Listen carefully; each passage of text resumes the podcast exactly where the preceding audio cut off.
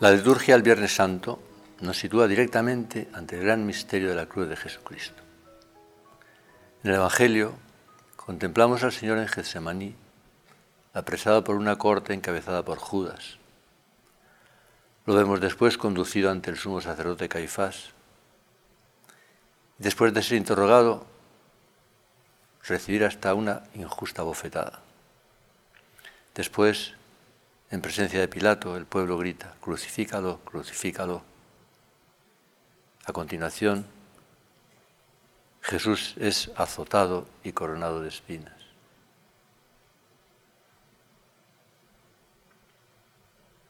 En la mañana del Viernes Santo, Pilato presentó a Cristo torturado y humillado ante el pueblo, diciendo, Eche homo, he aquí al hombre.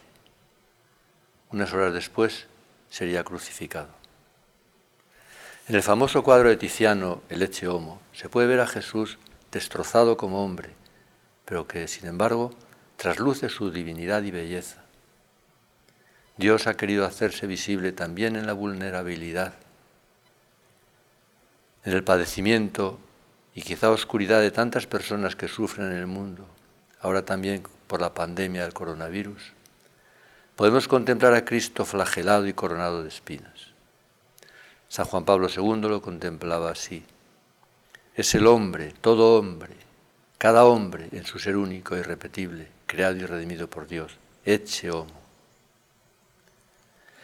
Es verdad que sufrimos juntos y hay tantas pruebas de solidaridad que lo muestran, pero en último término el dolor lo experimenta cada uno a solas con Dios.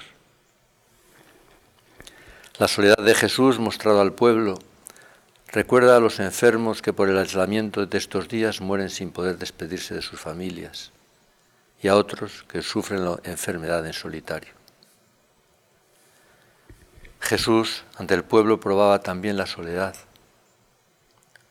Su tremendo grito en la cruz, ¿por qué me has abandonado? Quizá comenzó antes con el silencio sereno del Echeomo. Cristo presentado por Pilato al pueblo, es también un icono de la dignidad humana maltratada.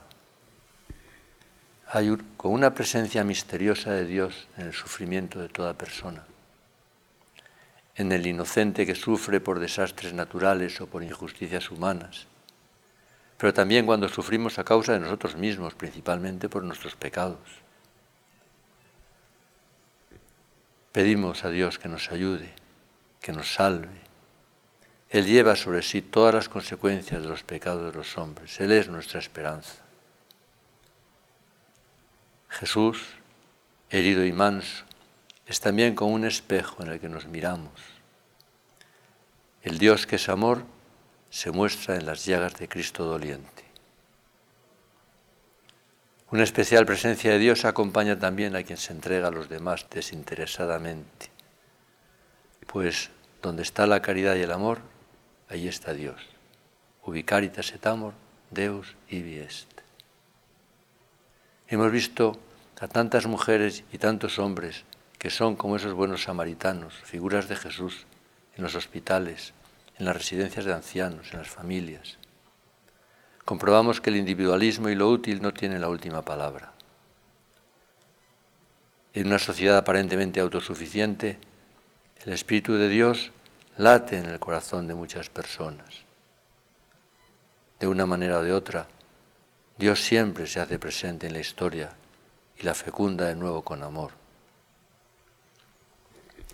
La figura del Homo nos puede ayudar también a tomar más conciencia de que somos frágiles y a menudo indefensos ante muchos acontecimientos, como nos recordaba el Papa desde esa plaza de San Pedro vacía al hablarnos de aquella tormenta que revela nuestra fragilidad. Reconocer esta verdad sobre nosotros mismos nos puede ayudar a reconfigurar, a restablecer mejor nuestra relación con Dios y con los demás.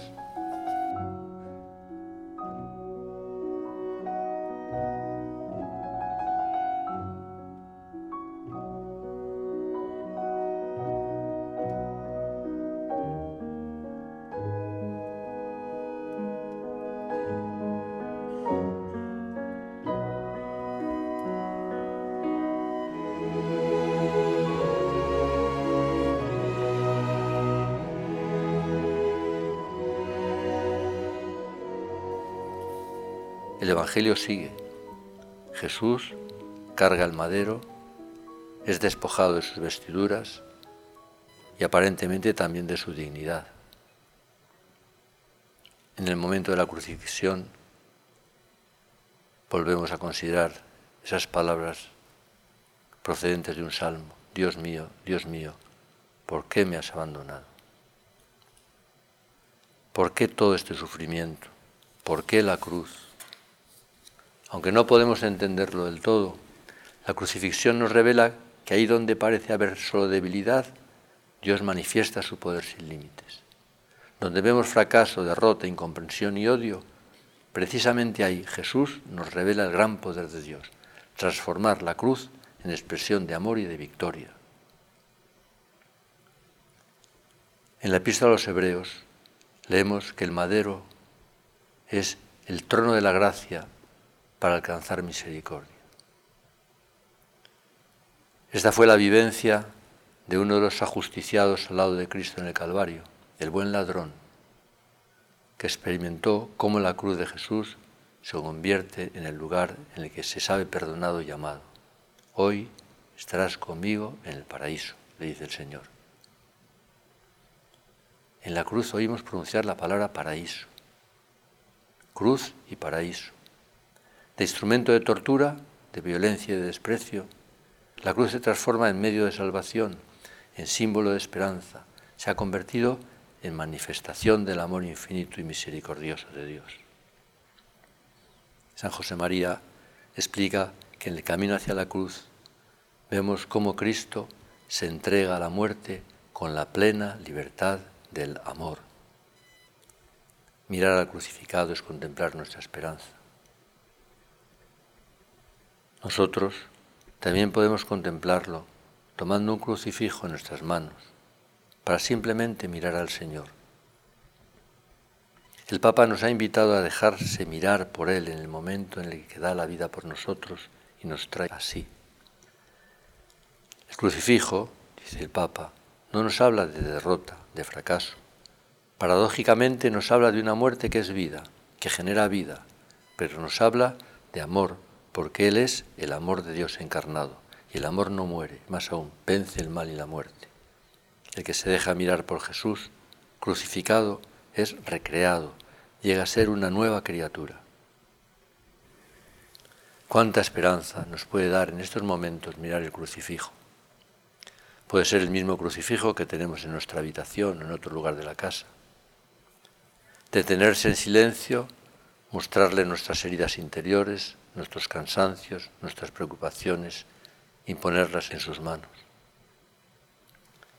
Así experimentaremos el poder transformador del amor de Dios, que en la cruz abraza lo débil y lo llena de esperanza. Y nos convertiremos también nosotros en signo concreto del amor de Dios en nuestras familias, en nuestras amistades, en todos los ambientes en que nos movamos. En cada uno de esos lugares podemos ser signo concreto de esperanza si nos unimos a Jesús en la cruz y abrimos con Él nuestros brazos a los demás. Agradezcamos de modo especial en el Viernes Santo la misericordia divina que nos llega en el sacramento de la penitencia. Precisamente en este periodo de más oración y penitencia que es la Cuaresma y la Semana Santa, muchas personas en todo el mundo no pueden acercarse a la confesión.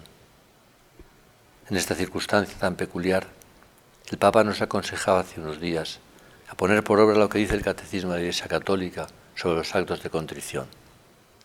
Decía el Papa, si no encuentras un sacerdote para confesarte, habla con Dios, que es tu Padre, y dile la verdad Señor, he hecho esto, esto, esto, perdóname.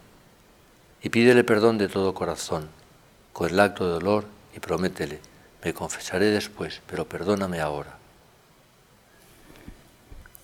El Viernes Santo, la Iglesia dirige su atención hacia el Lignum Crucis, el árbol de la cruz.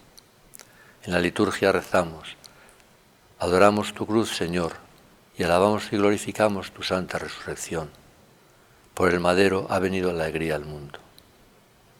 Adoramos tu cruz, Señor, y alabamos y glorificamos tu santa resurrección. por el madero ha venido la alegría al mundo. La cruz irradia esperanza al mundo entero. Allí vemos al Señor con sus brazos abiertos, dispuesto a acoger y curar nuestras debilidades. Y ahí vemos también a la Virgen María. Tiziano, después del Ecce Homo, pintó otro cuadro titulado La Dolorosa con las manos abiertas. Durante años los dos cuadros colgaron uno al lado del otro en la misma pared. Cuando el sufrimiento se presente en nuestra vida, al mirar a Jesús, nos sabremos también siempre acompañados por María. A ella le pedimos que nos ayude a permanecer cerca de la cruz para ofrecer esperanza a quienes nos rodean.